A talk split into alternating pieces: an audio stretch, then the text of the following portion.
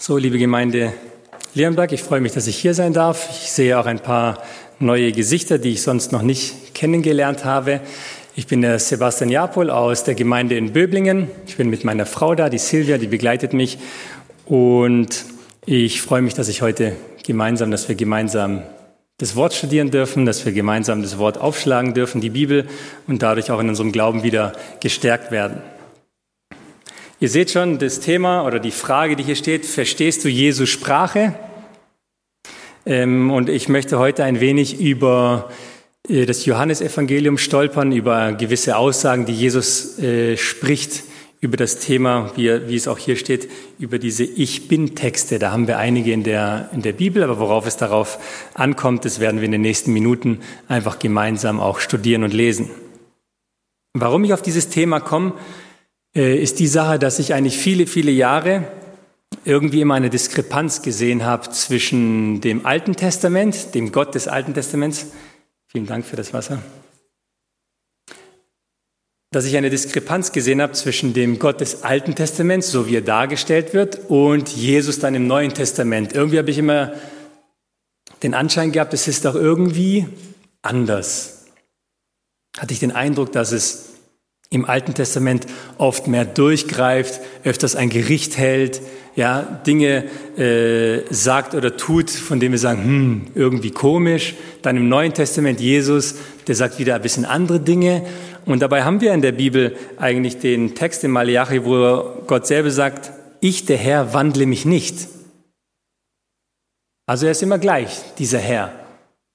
Und beim Lesen in der Bibel ist mir das aber irgendwie schwer gefallen, das so zu sehen. Bis ich dann eines Tages das Johannesevangelium ein wenig tiefer auch mir angeschaut habe und dann einige Fragezeichen eigentlich auch verschwunden sind in meinem Leben. Ich würde jetzt nicht sagen, dass es äh, ganz weg ist oder dass es im Alten Testament gibt es auch noch genügend Geschichten, auch im Neuen Testament, aber auch im Alten Testament genügend Geschichten, die wir nicht auf Anhieb verstehen oder die manchmal uns Fragezeichen aufwerfen. Aber doch habe ich gesehen, dass im Neuen Testament Jesus genau der gleiche Gott ist, wie wir ihn eben im Alten Testament auch kennenlernen. Genauso liebevoll, genauso barmherzig, genauso gerichthaltend, genauso klar, genauso deutlich. Und ich möchte euch mal so einen ganz kurzen Videoclip anschauen von so einem Comedian ist es, glaube ich, Oliver Pocher, vielleicht schon mal gehört von ihm. Und ihm geht's ähnlich. Ja? Er macht sich zwar so ein bisschen lustig, was ich nicht schön finde, ich erzähle euch nur ganz kurz, was er da macht. Er hat hier eine Show und er sagt, ah, Bibel, langweilig, mit dem kann ich nichts anfangen. Und er sagt, halt, halt, halt, halt, halt. Ich habe gute Neuigkeiten mit euch, ihr seid da ganz falsch. Für Fans von Saw 1 bis 3 und Hostel 1 und 2, das sind solche Horrorfilme, so ziemlich blutrünstig, ähm, sagt er, ist die Bibel genau das Richtige. Und er möchte das ein Beispiel machen anhand von Sodom und Gomorra und fängt dann eben an. Es geht nur ein paar Sekunden. Ähm, und ich hatte nur diesen Ausschnitt, wo er sagt, ja, genau, das Alte Testament, darauf bezieht er sich und vergleicht es dann letztendlich den Gott mit so einem, ich sage das einfach, mit so einem Massenmörder oder mit irgend, einfach irgendeine brutale Person, die Freude daran hat, Menschen umzubringen. Ja, und so wird es ja oft eben gesehen und sagt, okay, er spart ja hier auch das Neue Testament aus und er bezieht sich hier aufs Alte Testament. Ja, und viele Menschen sehen es ja genauso. Auch viele Christen sagen, ja, Altes Testament ist ja ganz anders, neuer Bund, Jesus ist wieder ganz anders. Ja? Hier natürlich ein bisschen extremerem Beispiel, aber äh, ich habe, ich selber habe das ja auch so gesehen, also nicht so wie er hier sagt, aber gewisse Diskrepanzen und ich möchte einfach heute gemeinsam mit euch ein bisschen das Johannesevangelium studieren und uns da anschauen, wie sich hier Jesus auch selbst identifiziert. Äh, lass uns gemeinsam mal aufschlagen. Zweite Buch Mose, Kapitel 3, Vers 13 bis 15. Das soll so ein bisschen die Grundlage sein. Zweiter Mose, Kapitel 3, Verse 13 bis 15. Zweiter Mose 3 und dort die Verse 13 bis 15. Da lese ich mal nach Elberfelder. Mose aber antwortete Gott, siehe, wenn ich zu den Söhnen Israels komme und ihnen sage, der Gott eurer Väter hat mich zu euch gesandt und sie mich fragen, was ist sein Name, was soll ich ihnen dann sagen? Da sprach Gott zu Mose, ich bin, der ich bin. Oder vielleicht in der Luther-Übersetzung, ich werde sein, der ich sein werde, wenn es mich nicht täuscht. Dann sprach er, so sollst du zu den Söhnen Israels sagen, der ich bin hat mich zu euch gesandt.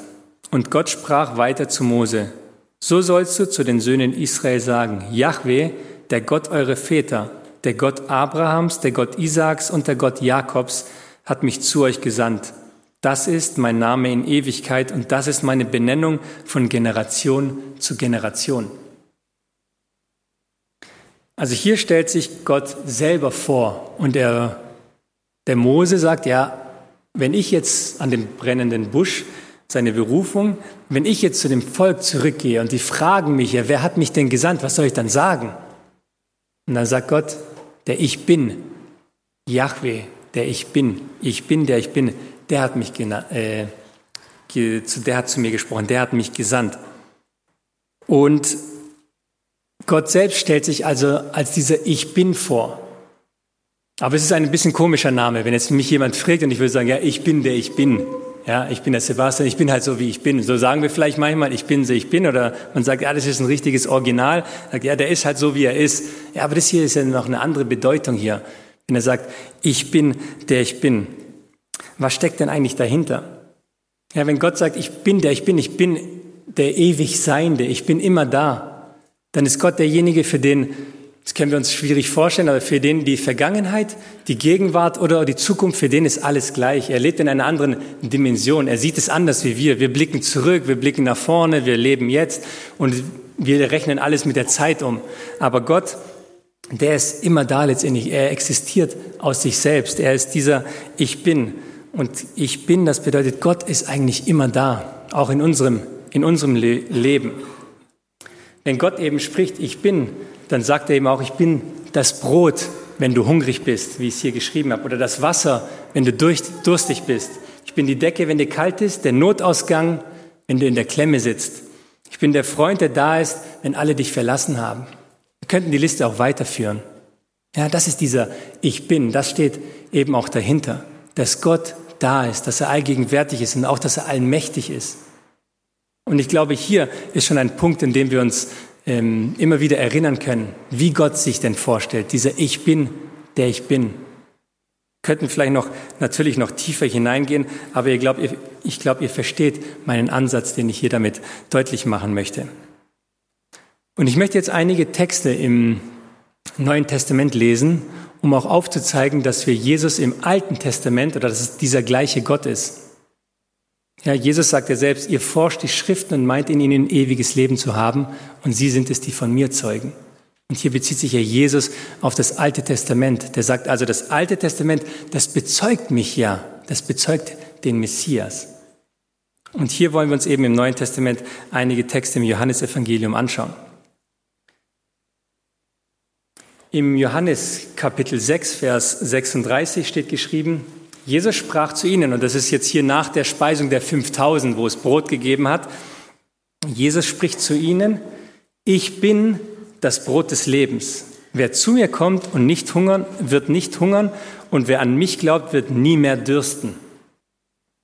Jesus benutzt hier dieselben Worte, identifiziert sich hier auch als einer, der sagt, ich bin.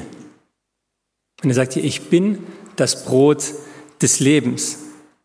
Jesus benutzt hier den Eigennamen Gottes, der im Alten Testament, wo wir es gesehen haben, wie es bei Mose stattfand, wenn die Leute fragen, ja, wie ist denn mein Name, sagt Gott, ich bin, der ich bin.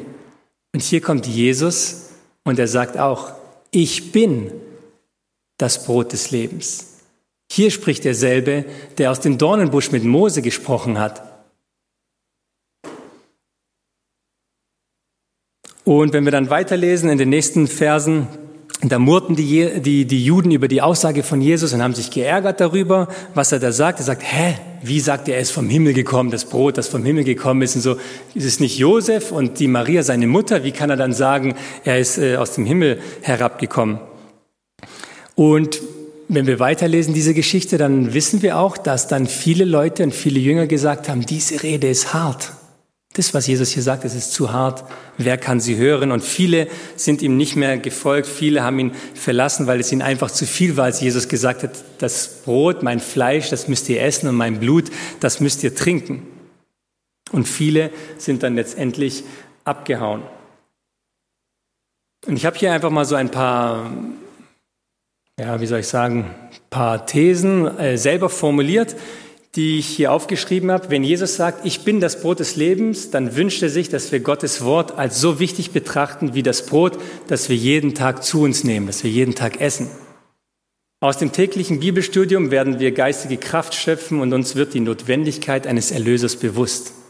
Ja, also wenn Jesus sagt, ich bin das Brot des Lebens, eines, einmal identifiziert er sich mit dem Gott des Alten Testaments und sagt, ich bin es ja, der hier jetzt gekommen ist. Ich bin es, der vorausgesagt wurde. Und wenn wir das Brot, man sagt, das Brot ist ja auch ein Sinnbild eben für oder wir kennen es auch aus unserem täglichen Leben, wir müssen essen und genauso sollen wir eben auch Jesus in uns aufnehmen. Durch das Bibelstudium, durch die Gemeinde, durch das, dass wir gemeinsam hier sind und durch das, dass wir uns austauschen. Und es soll eben ein wichtiger Bestandteil unseres geistigen Lebens oder unseres, unseres Lebens sein. Und eine Frage, die ich immer stellen möchte, nicht um euch zu ärgern, sondern die ich mir auch selber stelle, sondern verstehst du die Sprache Jesu? Und wir werden auch darauf kommen und ich werde euch noch aufzeigen, warum ich diese Frage immer wieder stelle. Okay, ich bin gerade dabei, Portugiesisch ein bisschen zu lernen im Volkshochschule und ich verstehe die Sprache nicht so richtig. Ich lerne es, ich rede mit meiner Frau oder wie auch immer, aber es fällt mir nicht so leicht. Das heißt, man muss ein bisschen üben, man muss ein bisschen trainieren und dann lernt man eben einfach eine Sprache. Einfach nicht, aber man lernt eine Sprache. Der eine schneller, der andere weniger. Und das Skizzegleiche ist es auch letztendlich mit der Sprache, die Jesus spricht. Man muss einfach lernen, was meint er denn mit dem Brot? Was meint er denn mit dem, wenn er sagt, ich bin? Und darauf wollen wir einfach immer wieder äh, zurückstoßen, ob wir diese Sprache Jesu auch verstehen mögen. Eine andere Begebenheit, äh, das ist der zweite Text, wir werden insgesamt acht Texte lesen ist im Johannes Kapitel 8, Vers 12 und da steht geschrieben, Jesus redete nun wieder zu ihnen und sprach, ich bin das Licht der Welt. Wer mir nachfolgt, wird nicht in der Finsternis wandeln, sondern wird das Licht des Lebens haben. Also auch hier ist Jesus wieder, in diesem Fall ist er im Tempel, in der Schatzkammer, sagt die Bibel da, und wieder stellt er sich mit diesem Ich bin Text vor. Ja, und wieder sagt er, ich bin aber diesmal nicht das Brot, sondern sagt das Licht der Welt. Und wenn wir uns geistig mal erinnern, okay, das Brot, das kennen wir auch vom Alten Testament, das ist im Heiligtum oder auch das Manna, das vom Himmel gekommen ist, das kennen wir da. Das Licht kennen wir auch vom Heiligtum, da hatten wir den Leuchter. Und hier sehen wir schon gewisse Verknüpfungen, an die Jesus auch immer wieder mal anknüpft und auch selber sagt, ich bin hier dieses Licht der Welt. Und hier nochmal so eine Formulierung, die ich selber dann geschrieben habe. Wenn Jesus sagt, ich bin das Licht der Welt, dann führt das zu einer Trennung. Die Trennung von der Finsternis, die Trennung von der Sünde. Ja, in der Bibel wird das Licht ja oft eben als die Wahrheit und als der richtige Weg beschrieben. Und die Finsternis als Verlorenheit, als Lüge, als da, wo uns letztendlich Jesus auch heraushaben möchte. Wenn er sagt, ich bin das Licht der Welt, dann führt es eben auch zu einer Trennung. Und es ist so, ja. Gott möchte, er sagt er, er möchte die Menschen vereinen, aber in der gleichen Weise trennt er auch den Menschen, nämlich er trennt ihn von der Sünde, er trennt ihn von der Finsternis.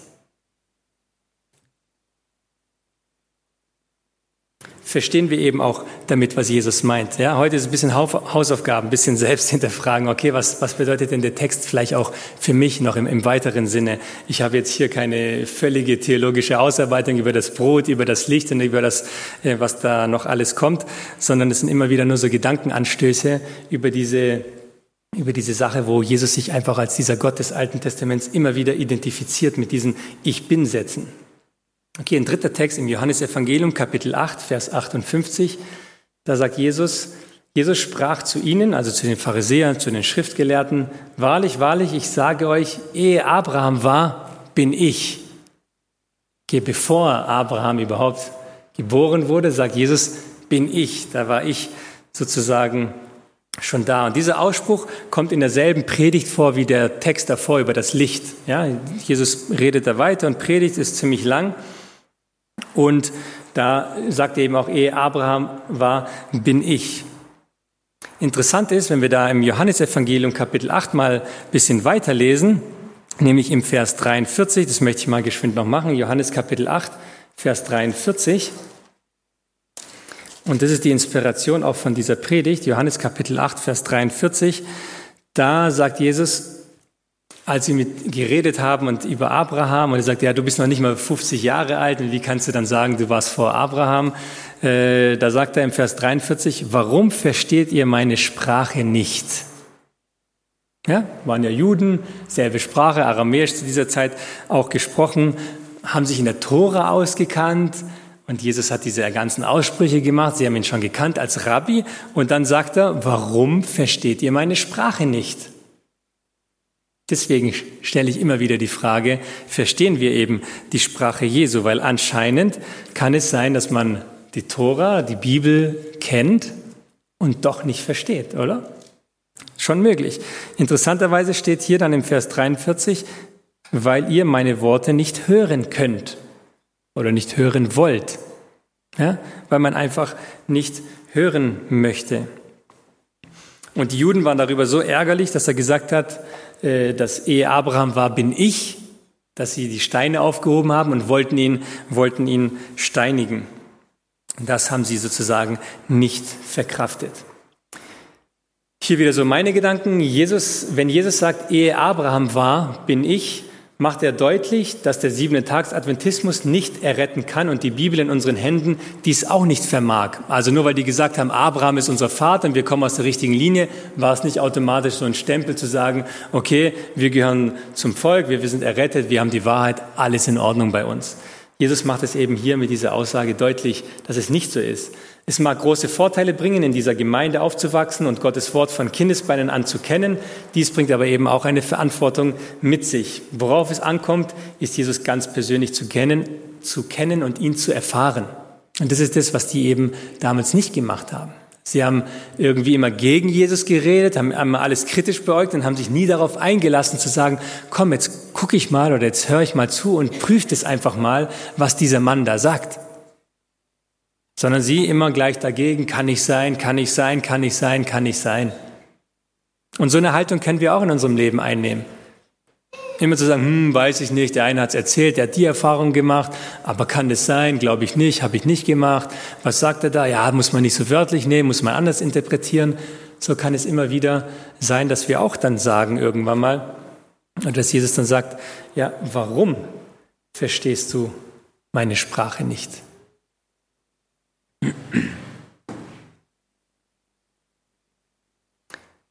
Ein weiterer Text in äh, Johannes Kapitel 10, Vers 7 und Vers 9, da steht geschrieben, Jesus sprach nun wieder zu ihnen, wahrlich, wahrlich, ich sage euch, ich bin die Tür der Schafe.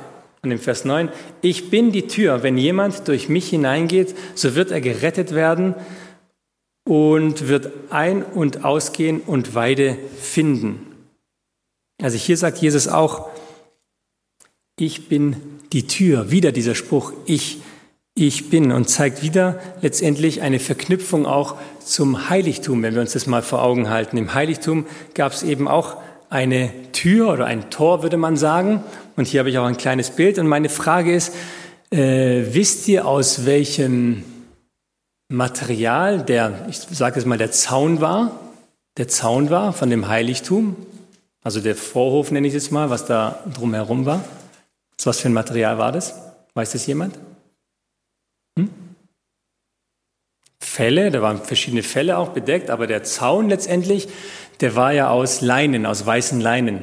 Bisos sagt die, sagt die Bibel auch. Und der Vorhang vorne, die Tür war auch noch äh, gestickt, die war ein bisschen anders, aber so das gesamte Drumherum war letztendlich so ein weißer, weiße Leinen, einfach große Stoffe, die auf Säulen standen, dran genäht und es war letztendlich der Zaun. Und interessant ist, wenn wir uns überlegen, wenn der Sünder jetzt kommt mit seinem, mit seinem Opfertier und er geht durch die Tür hindurch, das was Jesus hier sagt, ich bin die Tür. Ja, und wer eben durch diese Tür geht, der wird diesen Frieden finden. Jetzt geht der Sünder, der mit seinem Opfertier durch die Tür. Und was umgibt ihn dann? Bildlich, was umgibt ihn dann? Die weißen Leinen, die Gerechtigkeit Jesu Christi. Versteht ihr, wenn wir zu Jesus Christus kommen und uns mit unserer Schuld, mit unserer Sünde dann sind wir bedeckt mit der Gerechtigkeit Jesu Christi, oder nicht?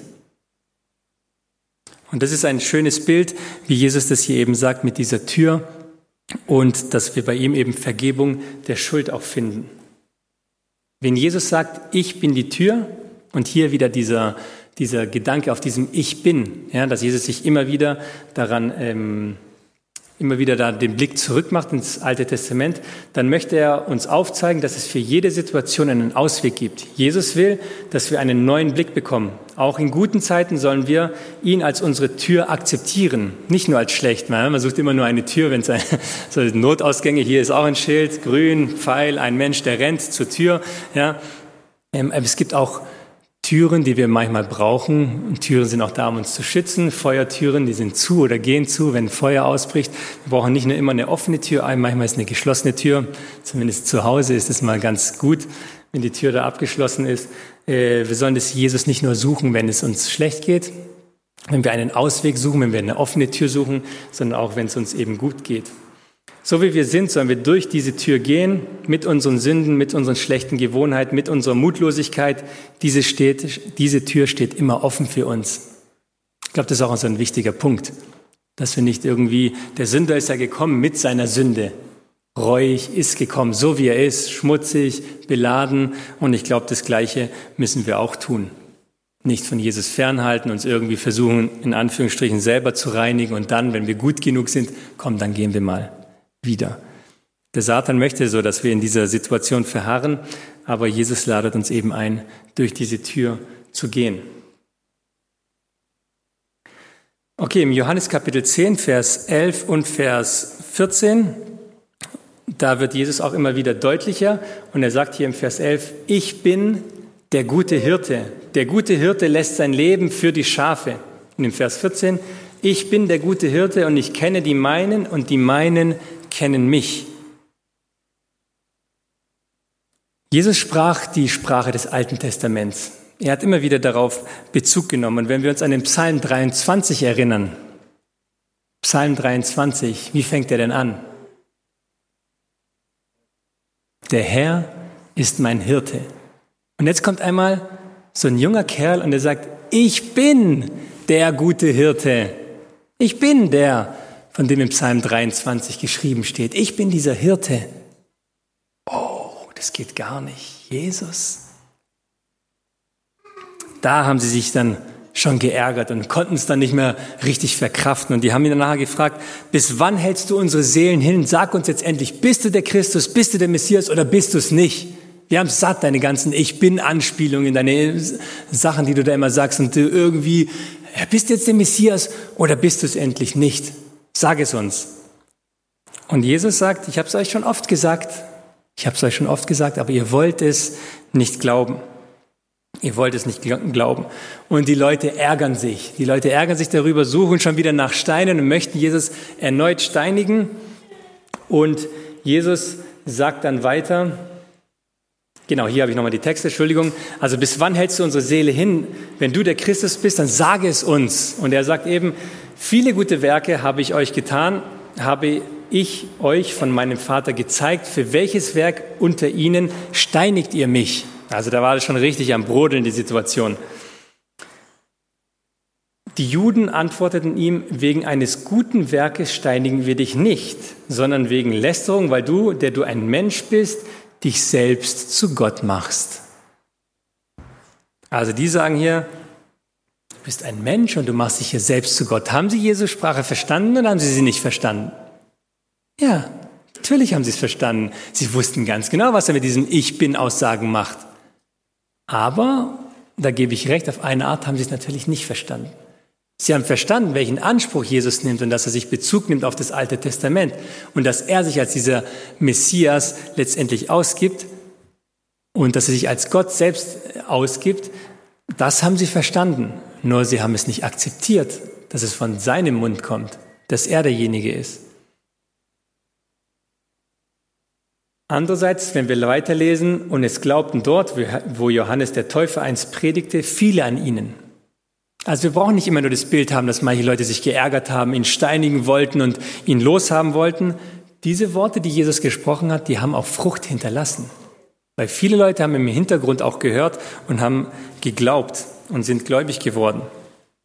Eine kleine Bemerkung hier.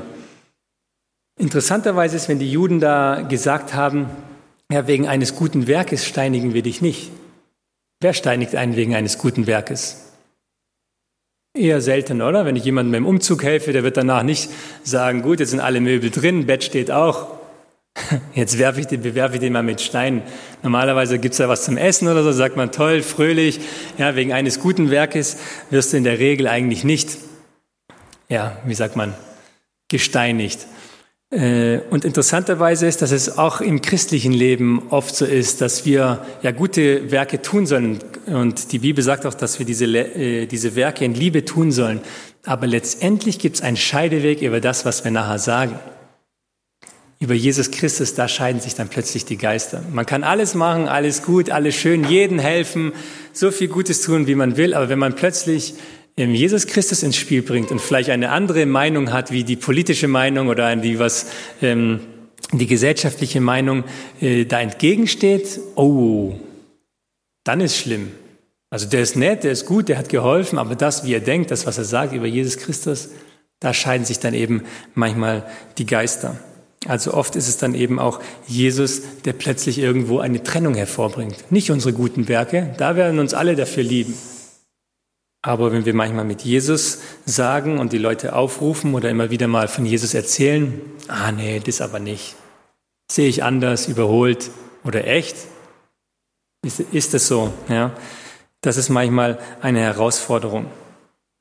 Wenn Jesus sagt, ich bin der gute Hirte, dann wünscht er sich, da ist ein Schreibfehler, Entschuldigung, dass wir uns von ihm leiten lassen. Auch wenn der Weg fragwürdig ausschaut, können wir ihm vertrauen und auf die Stimme dieses Hirten hören. Ja, hat auch wieder was mit Vertrauen zu tun, auch mit dem, was wir schon in der Lektion auch gesprochen haben. Und die Frage ist eben, verstehst du Jesus Sprache? Verstehe ich das, was Jesus damit sagen möchte? Die Juden haben es verstanden, ja, aber wollten es eben nicht hören. Und uns im Leben kann es manchmal auch so passieren. Wir kennen die ganzen Aussagen mit dem Licht, mit dem Brot, die ganzen Texte. Ich bin, ich erzähle euch hier nichts Neues. Aber die Frage ist immer, ob wir es verstehen, ob ich das verstehe, was Jesus auch damit meint oder was er sagen will. Dann eine ganz besondere Begebenheit. Lazarus, ein guter Freund von Jesus, ist verstorben. Und dann redet Jesus mit der Martha, mit der Schwester von Lazarus, und er sagt, Jesus sprach zu ihr, zu der Martha, ich bin die Auferstehung und das Leben. Wer an mich glaubt, wird leben, auch wenn er gestorben ist. Ja, wieder hier eine Ich bin Aussage, die Jesus hier trifft.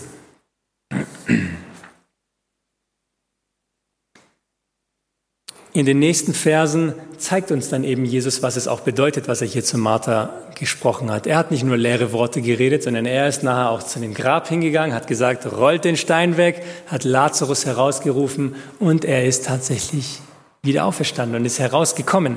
Also nicht nur das, was Jesus hier sagt, oder äh, redet hier, sondern es wurde auch erfahren. Und das kennen wir auch. Wir können Jesus erfahren. Wir hatten heute auch eine Lektion über Versprechungen, Verheißungen, die Gott gegeben hat. Und die können wir erfahren. Und das brauchen wir in unserem Glauben. Ein Glaube ohne Erfahrungen das ist nur ein Glaube, der von fremden Geschichten letztendlich lebt, aber der hat keine Wurzel letztendlich. Das brauchen wir, diese Erfahrungen mit Gott. Und wir sollen nicht enttäuscht sein, wenn wir sagen, ja, wenn wir jetzt überlegen, vielleicht innerlich und sagen, ah, aber irgendwie mache ich keine oder ich habe keine Erfahrung mit Gott. Doch, wir machen schon Erfahrung mit Gott. Wir müssen nur ein bisschen lernen, wieder auf diese Stimme zu hören, ein bisschen lernen, wieder mehr mit Gott zusammenzuwirken, nicht unser Leben letztendlich allein in die Hand zu nehmen, mehr mit Gott zu machen, öfters an ihn denken, Immer wieder lesen, beten, mit austauschen, nicht so verkopft sein, sondern einfach dieses Leben mit fröhlicher Weise mit Jesus zu leben. Und dann werden wir sehen, dass wir auch Erfahrungen machen. Umso mehr wir mit ihm reden, umso mehr wir ihm anvertrauen, umso mehr merken wir auf einmal, meistens immer erst im Rückblick, was Gott für uns getan hat. Ja, und als Lazarus auferstanden ist, und als Jesus nach Jerusalem hereingeführt wurde und der Lazarus dabei war und die Leute ihn alle zum König machen wollten, diesen Jesus, der da auf dem Esel hereinritt, da haben sich die Pharisäer wieder geärgert. Und dann auch der Lazarus noch dabei. Das gibt's doch nicht. Wir haben gehört, er hat ihn aus den Toten auferweckt und wir haben es aber nicht geglaubt. Und jetzt steht er da. War das wirklich? War er wirklich tot? Lazarus, Lazarus, Lazarus. Bist du gestorben? Ja. Ich war tot. Vier Tage war ich tot. Vier Tage war ich im Grab. Und wie ist es so tot zu sein? Würdet ihr das nicht auch fragen? Würdet ihr auch nicht wissen und zu sagen, ja, was ist denn jetzt mit dem Tod? Ist ja noch keiner gekommen und hat gesagt, ja, so und so ist es, oder? Kennst du nur aus der Bibel, was die Bibel darüber sagt? Und wisst ihr, was der Lazarus geantwortet hat? Also ich hätte ihn gefragt, ja, wie ist denn das so tot zu sein? Wie ist denn das? Und jetzt bist du wieder da. Was hast du erlebt? Was ist das für ein Gefühl? Was, wo warst du? Und ich denke, der Lazarus hat mit dem Prediger geantwortet, die Toten aber wissen gar nichts. Geschlafen, weiß es nicht. Augen zugemacht, Augen aufgemacht. Und das war's. Ich habe geschlafen. Ja, darüber haben sich die Juden sehr geärgert, dass dieser Ich bin, der die Auferstehung ist, plötzlich dann auch den Lazarus hereinführt. Wenn Jesus sagt, ich bin die Auferstehung und das Leben, dann werden sich bei seiner Wiederkunft Gräber öffnen und für ewig nicht mehr verschließen. Ist doch schön, oder? Gräber öffnen und für ewig nicht mehr verschließen. Man wird sich in die Arme fallen mit der Gewissheit, dass nichts und niemand uns noch einmal trennen wird. Jesus kann nicht nur vom leiblichen Tod, sondern auch vom geistlichen Tod erwecken. Wenn er deinen, wenn er meinen Namen ruft, dann bleibe nicht im Grab liegen. Er wünscht sich eine Entscheidung von uns, die zu einem geistlichen Leben führt. Eine Sache ist wirklich der, der leibliche Tod, aber das andere ist auch der geistliche Tod. Ich kann hier stehen, ich kann mich bewegen, ich kann alles machen, ich kann hier tanzen und dennoch tot sein. Und Jesus kann auch unseren Namen rufen, wie er den Lazarus gerufen hat, nicht von dem leiblichen Tod uns erwecken, sondern von dem geistlichen Tod uns erwecken. Kann uns rufen, aber wenn wir seine Stimme hören, dann geht es darum, dass wir eine Entscheidung treffen. Eine Entscheidung treffen. Nicht nur immer konsumieren und hören, ist alles schön und gut, aber letztendlich ist der Knackpunkt, wenn wir eine Entscheidung treffen, zu sagen, ja, ich stelle meinen Wecker jetzt 20 Minuten früher wie sonst. Oder ja, ich möchte jetzt mir vornehmen, dieses und jenes Buch mal durchzulesen. Oder ja, ich kaufe mir jetzt ein Heft und einen Stift und ich fange jetzt mal an, irgendwelche Sachen zu notieren, aufzuschreiben und so weiter. Es sind oft diese Entscheidungen, die wir treffen, die unser geistiges Leben letztendlich bereichern. Und der Jesus, der sagt, er ist ja die Auferstehung und diese quält ins ewige Leben, dann kann er das auch von unserem geistlichen Tod eben machen. Und meine Frage, Verstehst du, was Jesus damit meint? Verstehst du die Sprache, die Jesus spricht? Okay, ich muss ein bisschen schneller galoppieren, Eingang noch zuschalten. Wir haben noch ein paar Texte. Johannes Kapitel 14, Vers 6. Jesus spricht zu ihm, ich bin der Weg und die Wahrheit und das Leben. Niemand kommt zum Vater als nur durch mich. Ganz bekannter Text. Steht oft auf Kärtchen drauf, kriegt man auf Postkarten oder was auch immer. Sehr bekannt und hier wieder. Für uns ist es so normal, aber in dem Hintergrund zu wissen, dass Jesus immer wieder Bezug nimmt auf diesen Gott des Alten Testaments. Letztendlich da, wo er Jesus sich selber offenbart hat, da sagt er, ich bin der Weg, die Wahrheit und das Leben. Und den Thomas, den fragt er ja, wohin ich gehe, den Weg wisst ihr. Und der Thomas sagt, ich weiß nicht, wohin du gehst, Jesus. Sag es uns doch. Keine Ahnung. Hat er Jesus Sprache verstanden? So lange mit ihm? Und Jesus sagt, ja, ihr wisst ja, wo ich hingehe. Er hat es ja so oft schon gesagt, dass er zum Vater geht. Und davor hat er auch über den Heiligen Geist gesprochen. Und der Thomas sagt, keine Ahnung, Jesus, wohin du gehst. Er sagt ja hier im Vers 5, ähm, Herr, wir wissen nicht, wohin du gehst und wie können wir das wissen? Und dann kommt die Sprache, ich bin der Weg, die Wahrheit und das Leben. Wenn Jesus sagt, ich bin der Weg und die Wahrheit und das Leben, dann macht er eine der radikalsten Aussagen der gesamten Schrift aus meiner Sicht. Spätestens, wenn wir hier die Sprache Jesu verstehen, führt das zu einer klaren Trennung von dem, was sich in der Allgemeinheit als das Leben oder die Wahrheit, ähm, als, das, als das Leben oder die Wahrheit, wie es gesehen wird. Jesus trennt sich hier von Religionen, Institutionen und sagt, dass nur die Wahrheit zum Heil führt. Ja, ist schon ziemlich radikal, wenn er sagt, der Weg zum ewigen Leben führt nur über Jesus. Ja? Das ist äh, schon sehr interessant und wenn man das heutzutage öffentlich macht, dann kriegt man da ziemlich viele Buhrufe. Sagt, ja, wie kannst du das sagen? Und so wird jetzt sagen, die alle anderen sind falsch und schlecht und sind Lügner. Ähm, das habe ich ja nicht gesagt. Jesus sagt, der Weg zum Vater läuft über Jesus. Also die Errettung ist nicht festzumachen an irgendeinem Kirchenzugehörigkeit, an irgendetwas anderem, sondern letztendlich sagt, wenn wir der Wahrheit gehorchen, wenn wir Jesus gehorchen, dann führt es letztendlich zum Heil, dann führt es zur Erlösung. Okay, Johannes 15, Vers 6, ganz bekannt. Ich bin der Weinstock, ihr seid die Reben. Wer in mir bleibt und ich in ihm, der bringt viel Frucht, denn getrennt von mir könnt ihr nichts tun. Auch wieder, ich bin der Weinstock. Haben wir auch oft den Weinberg, oder? Im Alten Testament, wo sehr oft darüber geredet ist. Ich glaube in Jeremia 5 oder Jesaja 5, ein sehr interessantes Kapitel auch. Hier sagt Jesus eben auch, ich bin der Weinstock und ihr seid die Reben. Und eine interessante Frage, wie ich finde, ist, was heißt denn das eigentlich, in ihm zu bleiben? Ich in ihm und er in uns, ja? Wenn er sagt, wir, ähm, wer in mir bleibt und ich in ihm, der bringt viel Frucht. Okay? Was bedeutet denn das? Johannes soll uns am besten, der hat es ja geschrieben, es ist auch gut, wenn der uns die Antwort gibt. Wer in mir bleibt und ich in ihm, im 1. Johannes 3, Vers 24 sagt, und wer seine Gebote hält, bleibt in ihm und er in ihm. Okay, also was heißt es jetzt, in Jesus zu bleiben? Der Johannes sagt, ja, die Gebote zu halten heißt es, wir bleiben in Jesus. Ja, das ist eine ganz einfache, wie sagt man, einmal eins der Bibelauslegung. Wir haben verschiedene Texte und gucken, was darüber steht. Und noch weiter im 1. Johannes 4, Vers 16, Gott ist Liebe und wer in der Liebe bleibt, bleibt in Gott und Gott bleibt in ihm.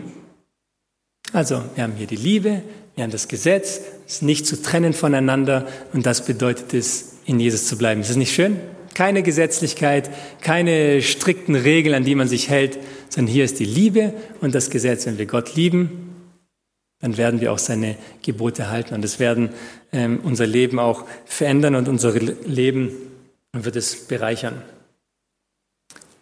Wenn der große Ich Bin zu dir spricht, dann sollten wir eigentlich antworten wie vielleicht die die großen Männer, die wir kennen. Der Jesaja hat gesagt, oder Gott hat gefragt, ja, wen sollen wir senden? Und der Jesaja war bereit und hat gesagt, Herr, sende mich. Der Abraham hat das Gleiche gesagt, hat gesagt, Herr, hier bin ich. Er hat sich zu, zur Verfügung gestellt. Der Mose am Busch, was war da? Er hat auch gesagt, ja, Herr, hier bin ich, als er ihn gerufen hat. Also Sie haben sich hier bereit erklärt. Hier sind die Texte dazu, aber ich möchte auf eine Sache eingehen, und zwar in der Apostelgeschichte mit Paulus. Paulus ist ja für uns, für mich, ich weiß nicht, wie es für euch ist, so ein Übermensch, einfach das Ultimum, wie man den Glauben bekennt, wie man für Jesus streitet, äh, finde ich immer sehr interessant. Und hier vor seiner Bekehrung, da steht es ja in Apostelgeschichte 9, sagt er, und ist dieser letzte Abschnitt hier, wenn ihr mitlesen wollt, hier ist es. Und plötzlich umstrahlte ihn, den Paulus, ein Licht aus dem Himmel und er fiel auf die Erde und hörte eine Stimme, die zu ihm sprach, Saul, Saul, was verfolgst du mich? Er aber sprach, wer bist du Herr? Hier möchte ich mal ganz kurz Pause machen. Er sprach, wer bist du Herr? Hey Mann, der hat auf der Universität studiert. Gamaliel, der hat so viel gekannt, der war der neue Stern letztendlich da in Israel. Und jetzt kommt eine Stimme, kommt ein Licht, die spricht zu ihm, Sau, Sau, was verfolgst mich? Und er sagt, wer bist du? Ist einfach nicht verstanden, wer da zu ihm redet. Ist nicht verstanden, wer bist du? Puh. Er aber sagte, ich bin Jesus, den du verfolgst. Und jetzt, wenn wir einen kleinen Sprung machen mit dem Hananias, es war aber ein Jünger in Damaskus mit Namen Hananias und der Herr sprach zu ihm in einer Erscheinung. Okay, wie beim Paulus. Eine Erscheinung beim Paulus, die Stimme spricht zu ihm und der Paulus sagt, Herr, wer bist du? Hier eine Erscheinung, Hananias, der Herr spricht zu ihm und sagt, Hananias, er aber sprach, siehe, hier bin ich Herr. Unterschied, oder? Der Hananias hat genauso geantwortet wie die anderen Propheten davor. Dem, der hat's verstanden, würde ich einfach mal behaupten. Der hat's verstanden, der hat gewusst, wie er es unterscheiden kann. Er sagt, hier bin ich Herr. Hier bin ich Herr. Der Paulus hat alles gewusst von der Tora. Keiner konnte ihm was vormachen. Der hat uns heute noch alle in die Tasche geredet, so gut wie er sich ausgekannt hat. Und dennoch hat er das nicht verstanden, was da drin geschrieben ist.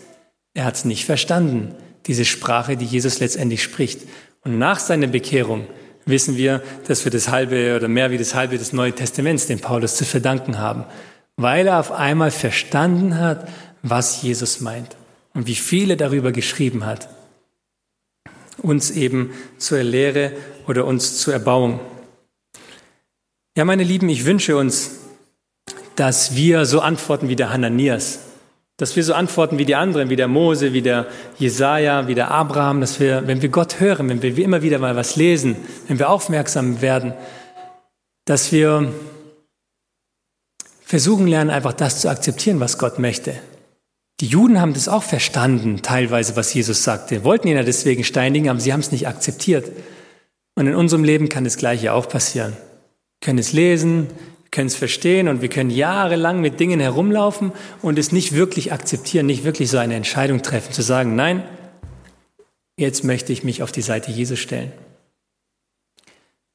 Gott lässt uns ja nicht alleine, er hat uns seinen Heiligen Geist gegeben und umso mehr wir uns mit ihm beschäftigen, umso mehr wir uns ihm seinen aus Einflüssen auch aus oder ausliefern, umso leichter wird uns auch diese Entscheidung fallen und umso mehr werden wir auch diesen Segen erfahren, werden wir diesen Frieden erfahren und umso deutlicher werden wir eben diese Sprache von Jesus auch lernen. Ich wünsche uns, dass wir verstehen, wenn Gott nächstes Mal zu uns spricht, wenn wir nächstes Mal die Bibel aufschlagen, wenn wir uns unterhalten, dass wir die Sprache Jesu einfach auch verstehen. Amen. Wir möchten dir danken dafür, dass du dich in deinem Wort so offenbart hast.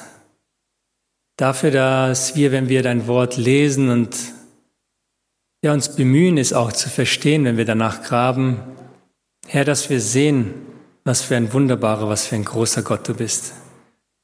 Dass du im Alten Testament nicht anders warst wie im Neuen Testament. Herr, dass du immer wieder eigentlich der gleiche bist, so wie du es auch sagst und dass du immer auch wieder das Gleiche von uns möchtest, nämlich dass wir uns besinnen auf dich, dass wir uns von der Sünde trennen und unser Herz dir anhängt und nicht anderen Dingen, o oh Herr. Du hast uns so viele wunderbare Verheißungen gegeben, so viele Aussagen, die wir auch heute wieder studiert haben, wo du mit so vielen Facetten zeigst, wer du bist und letztendlich, wie das auch unsere Leben verändern und bereichern kann. Ja, Herr Jesus, wir bitten dich, dass wir lernen in unserem Leben deine Sprache immer klarer zu verstehen. Ja, vielleicht ist es nicht immer leicht für uns, vielleicht sind es manchmal Anstrengungen, die wir aufnehmen müssen. Aber Herr, alles, was wir tun, alles, was wir für dich tun, Herr, das ist ja das Mindeste, was wir machen können. Es ist immer wertvoll und oft kommen wir einfach mit viel zu schmutzigen Her Händen und Herzen zu dir und dennoch nimmst du uns ab. Dennoch segnest du uns und dennoch nimmst du uns auf und segnest uns, Herr. Ich möchte dich bitten, dass du uns führst, dass du uns vergibst, da wo wir gefallen sind und dass wir bereit sind, auch immer wieder den neuen Anfang mit dir zu machen. Dass wir immer wieder zu dir kommen, auch wenn wir manchmal entmutigt sind und uns schon überlegt haben, warum sollen wir eigentlich wieder zu dir kommen? Wir schaffen es doch sowieso nicht. Herr, lass, dass diese Gedanken uns nicht überwältigen, sondern dass wir wissen und dass wir Erfahrungen mit dir machen, dass du uns reinigen kannst, dass du uns Kraft geben kannst und dass wir die Sünde in unserem Leben auch verlernen durch deine Gnade, Herr. Ich bitte dich um deine Führung für uns jeden, für jeden einzelnen von uns, dass du uns segnest und uns leitest auf deinen Wegen. Darum loben wir dich und danken dir in den teuren Namen Jesu Christi. Amen.